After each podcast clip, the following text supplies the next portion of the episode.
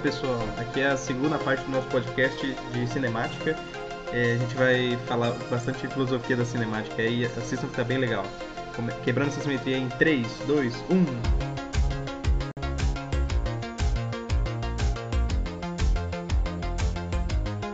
Que eu falei no começo da apresentação é que cinemática é, é, mais, é mais matemática do que física, né?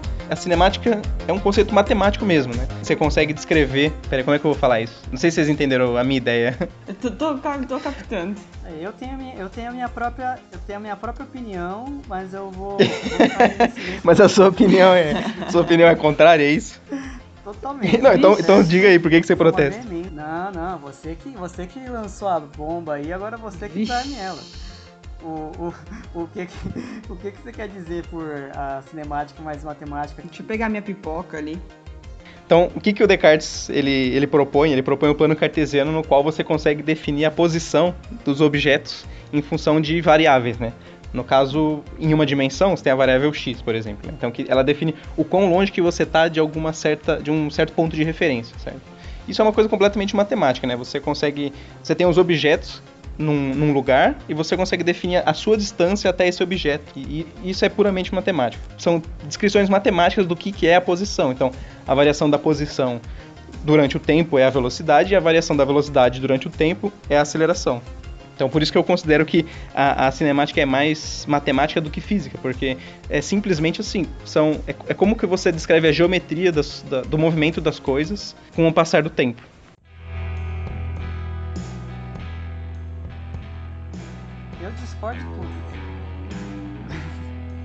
Não, assim, eu, eu, eu, concordo, eu concordo com a sua descrição em parte, mas eu discordo da sua conclusão de que isso implica que ela é mais matemática que física. Porque, é, vamos pensar, o que a cinemática faz, nossos caras ouvintes podem também refletir a respeito, é, são relações entre tempo e espaço, no fundo, né? Como se dá a passagem por pontos do espaço através da passagem do tempo. E tempo e espaço são, antes de mais nada, grandezas eminentemente físicas. Tudo que a matemática está fazendo aí é quantificar uma grandeza em termos da outra. Mas eu continuo fazendo uma relação totalmente física, o que não é diferente, em princípio, de qualquer outra teoria. Se eu fizer dinâmica, por exemplo, está relacionando força com aceleração. É uma outra relação matemática, mas ninguém falaria que dinâmica é mais matemática do que física. Ou vou pegar a calorimetria, o calor com a temperatura, idem.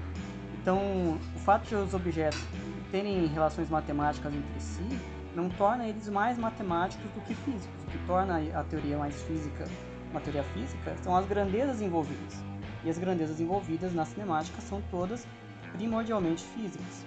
Aceleração, posição, velocidade, são todas grandezas físicas. Então, eu tenho para mim que ela não, difere, não se difere de outras vertentes da física. Se eu fosse ter essa, essa visão, eu falaria o mesmo para todo o resto da física.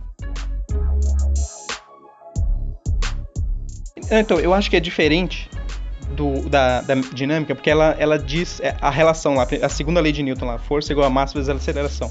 Não é uma coisa que você consegue tirar de primeiros princípios matemáticos, vamos dizer assim. Você, eh, por algum lugar você está partindo, entendeu? Agora, a cinemática não. Se você partir de. Existe um espaço e você quer descrever esse espaço em termos de variáveis, ou posições nesse espaço em termos de variáveis disso aí sai toda a cinemática, entendeu? A, a, posição da partícula ela vai variar por, de acordo com que varia a velocidade daquela partícula, entendeu? Então, dado uma posição inicial. A força vai variar de acordo com o momento linear variar com o tempo. Não, sim, mas isso não é uma coisa matemática. É tipo assim, não é, não é um primeiro princípio, entendeu? É, a, a, as coordenadas x, y, z ou, ou, x que seja, ela vai, ela sempre, ela é uma, ela é uma relação matemática, porque a, a variação da posição pelo, pela variação do tempo é é a velocidade. Então, se algum objeto tem uma variação da, da, posi da, da posição no tempo, você consegue tirar a posição dela, entendeu? Então, por, por, isso que eu digo é que é uma coisa é mais matemática do que física, entendeu? Porque é uma relação de funções, é uma função. A função x depende do tempo. Então, se, se eu derivo a função, se eu, se eu vario a função x pelo tempo, eu consigo tirar a posição dela depois de um tempo, entendeu?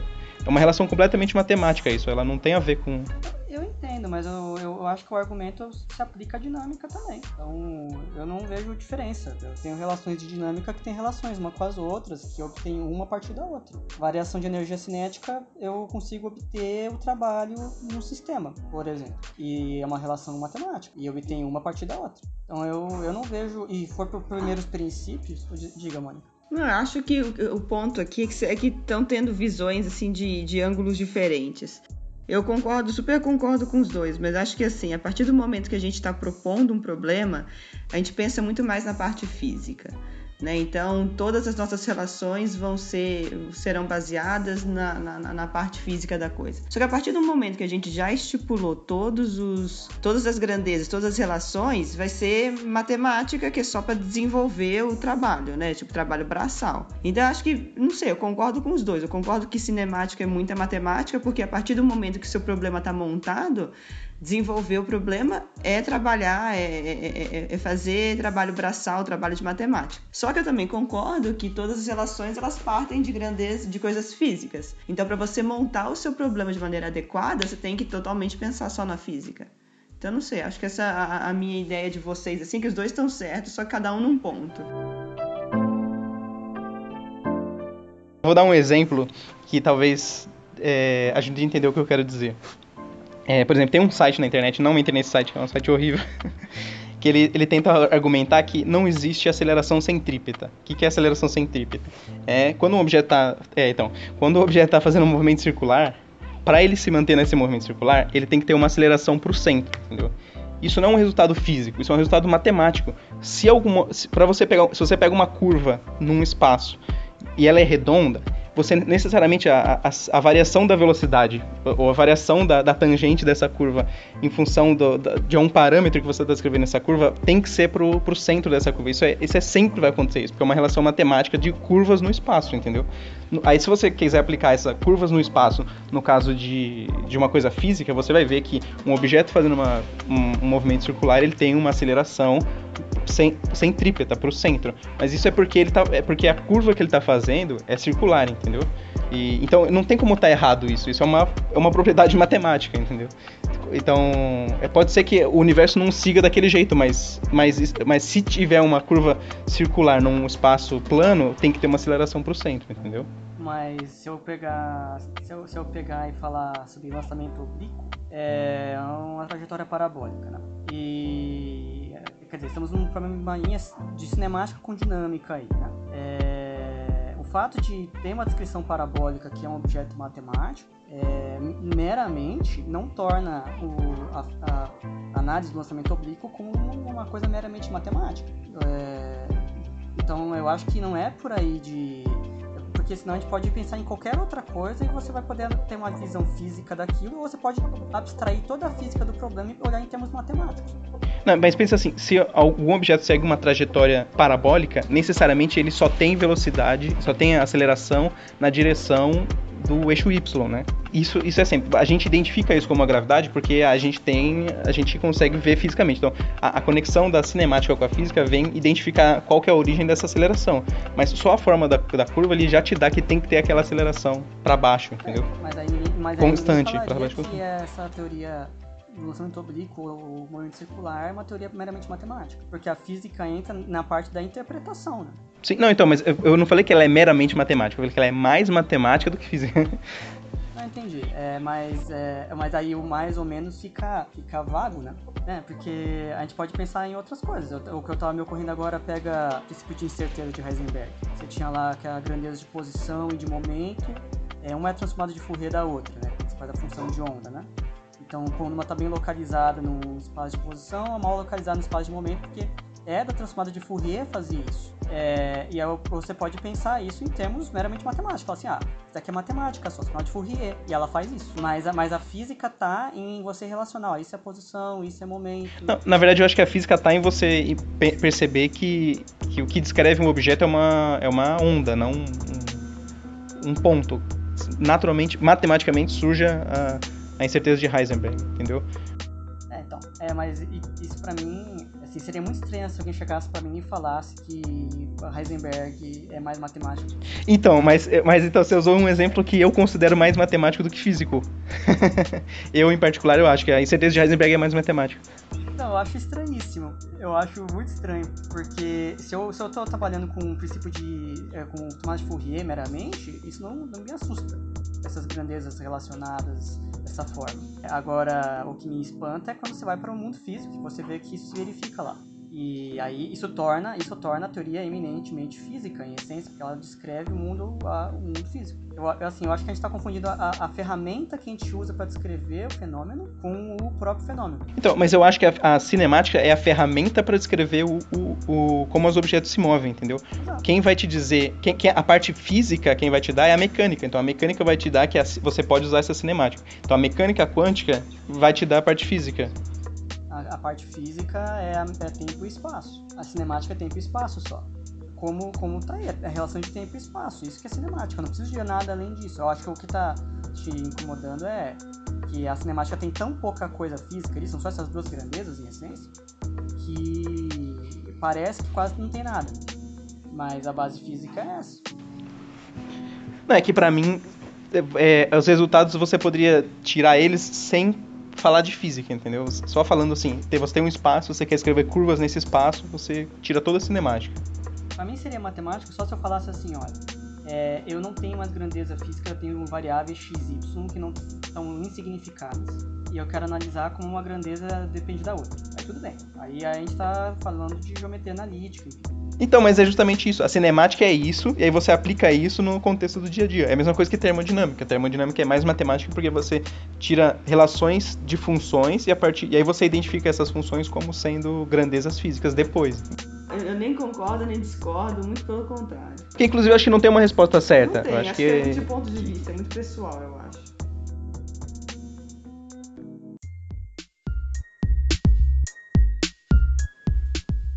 Mas só para finalizar, se a gente for para relatividade especial, quer dizer, as transformações de Lorentz são, eu posso pensar como transformações matemáticas só, né? E, e mais a, isso altera totalmente as relações entre tempo e espaço, né? Você está descrevendo uma outra é. física totalmente diferente aí. Você também diria que relatividade especial também é mais matemática que física? Ai, sim, sim. Nossa senhora. Ó, Pedrinho, você está fazendo assim a física fortes, inteira, mano.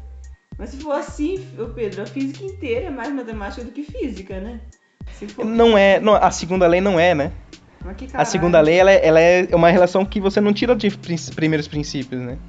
Mas a, a relatividade especial é a mesma história, ué. Ninguém tirou de primeiros princípios Lorentz. Você fala que as coisas são invariantes por Lorentz como um princípio da relatividade.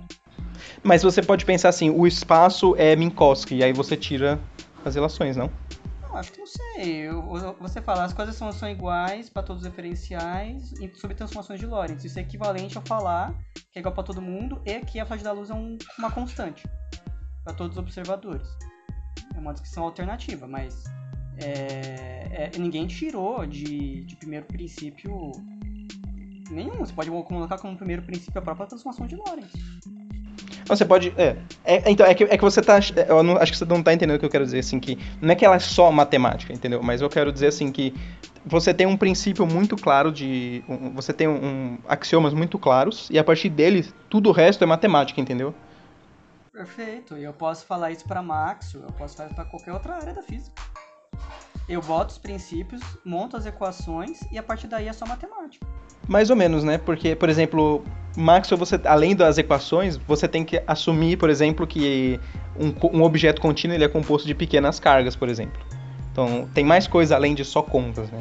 Tem mais suposições ali no meio. Na, na cinemática, por exemplo, é, é uma, dado uma curva, inclusive se você pegar Lorentz, você não precisa nem falar das transformações em nada. Assim, dado, você pode continuar com a cinemática normal e, e você vai ter, o que vai acontecer é que você tem curvas que, que existem ou não no, no seu universo. Né? Então, dado uma curva, como que você consegue escrever essa curva num espaço, por exemplo? Você pode falar só de curvas num espaço e pronto, entendeu? A cinemática.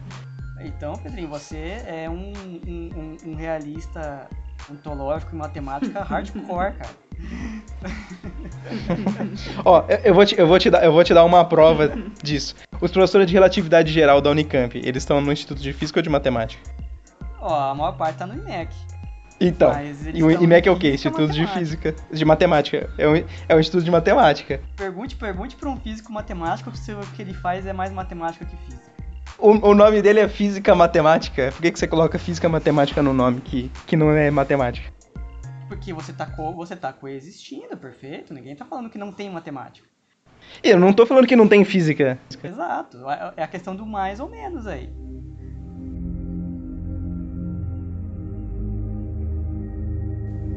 Eu acho que se perguntar para um físico matemático, ele de modo geral vai falar, eu faço física. É, com rigor matemático. Mas, então tudo que você faz não tem rigor matemático, César? Não que um matemático considera como rigoroso.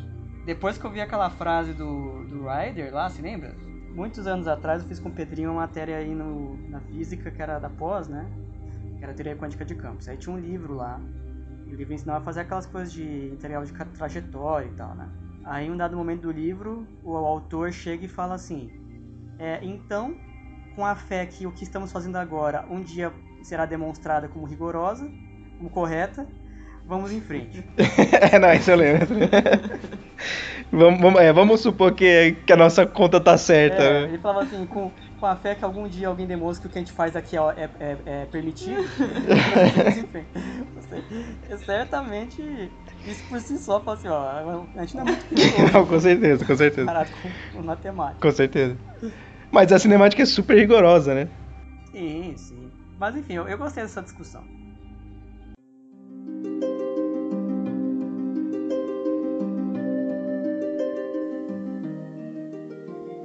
Por que, que a gente para, a gente, quando a gente fala de cinemática, a gente para na aceleração, né? É, por que, que a gente não. Ah, bom, vou, vou escrever assim: aceleração é a variação da velocidade pelo tempo, né? Então eu poderia, por exemplo, escrever a, a variação da aceleração pelo tempo. Isso seria, em, em, inglês eles chamam de jerk. Eu não sei se em português tem um, um nome para isso. Acho que é empurrão. É, eu, eu, fui, eu fui traduzir aqui, não é, não é pornô isso, mas tem um, uma tradução empurrão. Então, a gente não fala da, da, da, variação da aceleração, assim.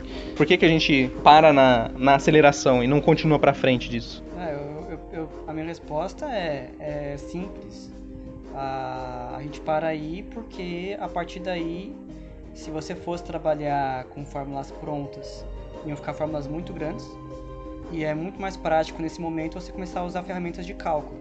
E as ferramentas de cálculo a gente só vê no ensino superior. Então, no colégio, que é onde a gente aprende até aceleração e para ali, é, a, não tem cálculo para você trabalhar com esse tipo de, de coisa. Então você só trabalha com as fórmulas prontas, que raramente são deduzidas, até aceleração constante. Que aí você vem com um sorvetão, que já é uma fórmula grande, né?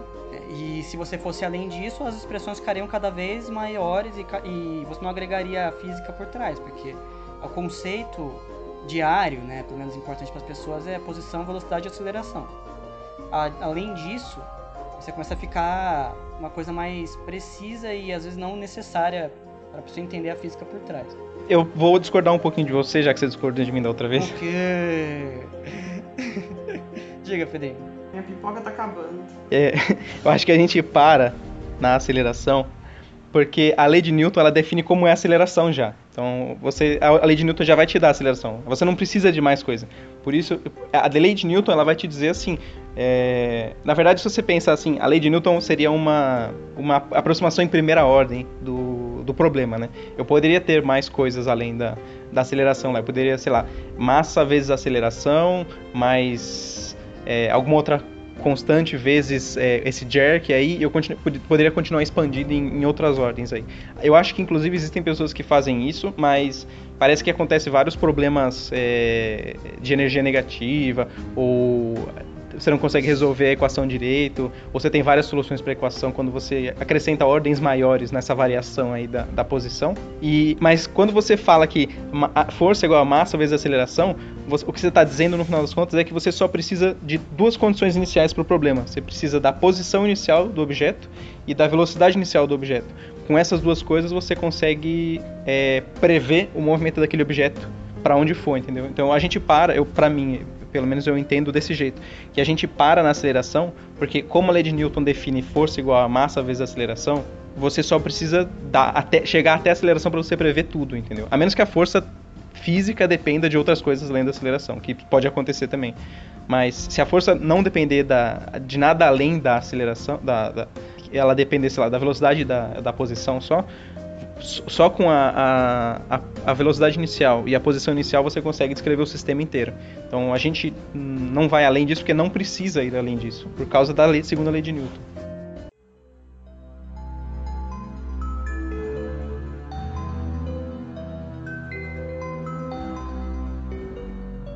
Eu concordo em termos, né? O... Bem, um que a lei de Newton define dessa forma, né? O que eu entendo é uma definição, né? O termos a mais aí. Mas é, o que a gente está discutindo aqui pode ser, quando eu entendi, a gente para na aceleração, é, é no sentido de quem sempre trabalha no colégio com aceleração constante. Evidentemente, eu tenho sistemas em que a aceleração não é constante. Você tem N sistemas em que, sei lá, a gravidade mesmo, né? Ela é constante aproximadamente perto da superfície, mas ela não é conforme você se afasta é, cada vez mais do objeto, né? Sim, mas você vê que mesmo no caso da, da gravidade, você não precisa de mais nada além da massa e da, da, da, posição inicial e da velocidade inicial e da aceleração. Você não precisa de mais nada além disso. É, então vamos tentar formalizar aqui. Quando a gente diz a gente para na aceleração, é no sentido é aceleração mesmo, né? Porque aí a lei de Newton só precisa de aceleração para funcionar. Isso, exatamente, exatamente. É, aí eu concordo. Mas eu, eu, eu, tinha, eu tinha entendido assim, no colégio a gente nunca trabalha com, em cinemática com uma situação em que a aceleração não é constante, que eu preciso considerar a variação da aceleração. Ah, tá. Não, tá, tá, então eu vou reformular melhor. Não é que a gente não, a gente pode considerar a aceleração variando. Aí você não precisa dessas coisas, né? Isso, exatamente. Você não precisa, você não precisa falar de nada disso, mesmo com a aceleração não sendo constante, porque você consegue resolver o problema sem isso, né? Não, sim, exato. Fisicamente falando, eu concordo que a gente para porque a, ela que é a relevante. Mas ela pode não ser constante e você precisar para descrever bem a trajetória do corpo, de variações da aceleração, variações da variação da aceleração e assim por diante. É, a, depend, a depender do caso. Eu tenho a impressão de que nunca, nunca na segunda, em nenhum lugar na segunda lei de Newton lá no F você vai achar, você vai precisar fazer isso para um sistema físico completo. Porque eu acho que isso violaria a, é, é você precisar de, das condições iniciais de velocidade e de posição, entendeu? Mas isso é para você, mas isso para você obter as relações entre força e aceleração. Mas na minha cabeça, eu, eu penso, penso uma situação em uma aceleração que não é constante. Né? Eu quero obter a posição a partir disso. Vamos supor que o jerk aí fosse constante. Né? É, então eu teria que integrar é, o jerk, aí eu integro a aceleração e tal até chegar na posição. O, essa é uma situação física totalmente razoável. E eu não estou envolvendo a equação diferencial da lei de Newton nesse caso para obter a, a posição final. Sim, sim. Não, não, concordo com você. Não, o que eu estou querendo dizer assim, eu acho que quando você fala que você não precisa ir. Eu, eu acho que a física, a mecânica, ela é definida de forma que você não precisa ir além, e, e é, isso se confirma no, no, no, experimento. E isso implica que a força nunca vai depender de outras coisas além de, de velocidade e de posição. Porque se ela dependesse de outras coisas, você precisaria ir além da aceleração. Você nunca precisa Não, disso. Eu concordo. Mas o ponto é que as de posição elas estão implicitamente dependentes dessa aceleração aí. Sim, sim, não, claro, claro, claro. Mas você não precisa, você não precisa de mais nada para você calcular essa aceleração variável. Entendeu? Não, concordo. Para você descrever o estado físico do seu sistema, sim. Mas você, para chegar às vezes nessa coisa, você tem que fazer um longo caminho.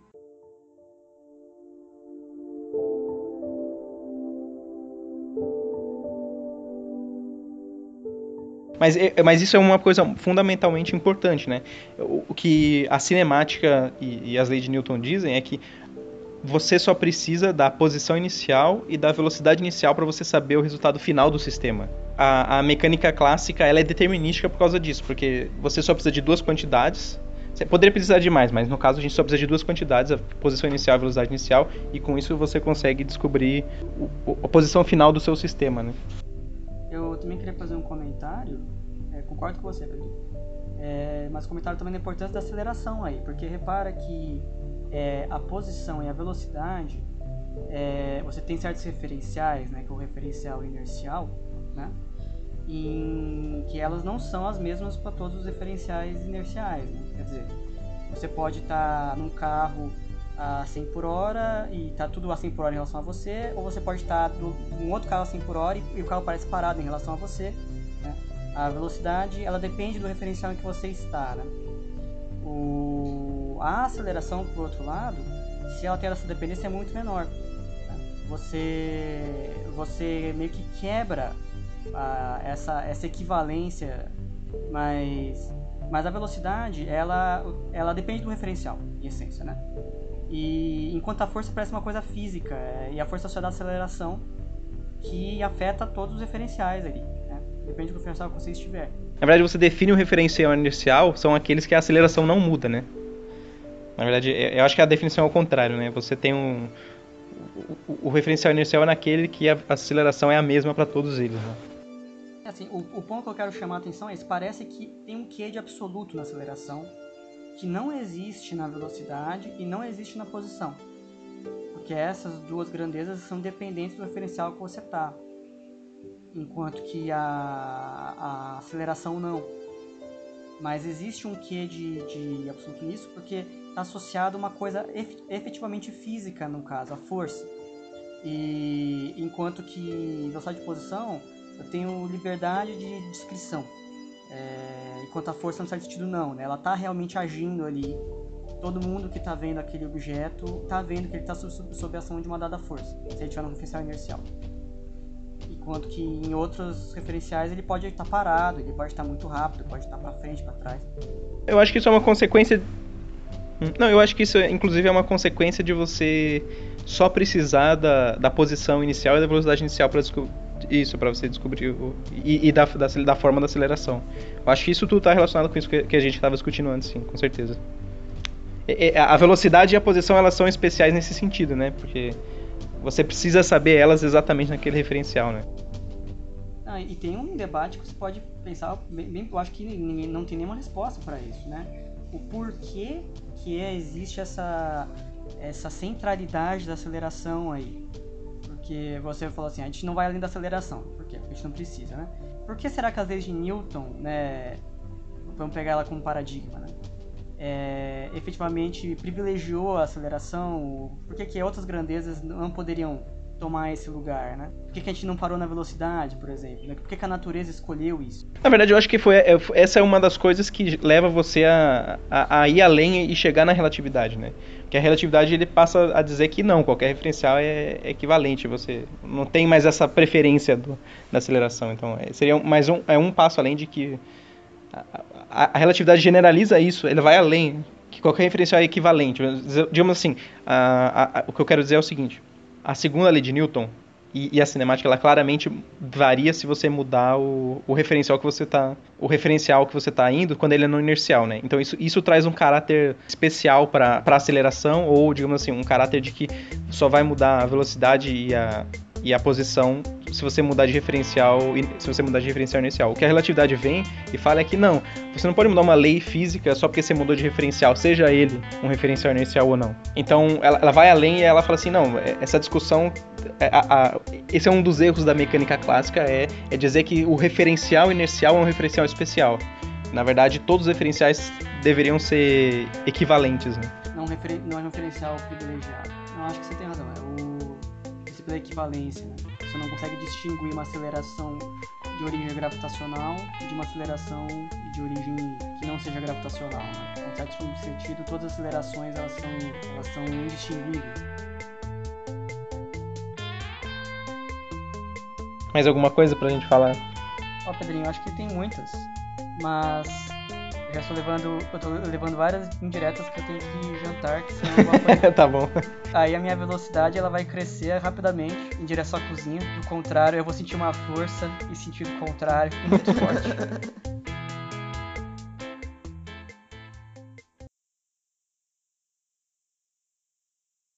Gente, vai sair alguma coisa desse, desse, dessa gravação de hoje? Tadã. Eu acho que sai, eu acho que sai bastante coisa, assim. Eu, eu acho que não sai nada do que a gente tava querendo que saísse, mas eu acho que sai. Estamos numa conversa de surdos aqui.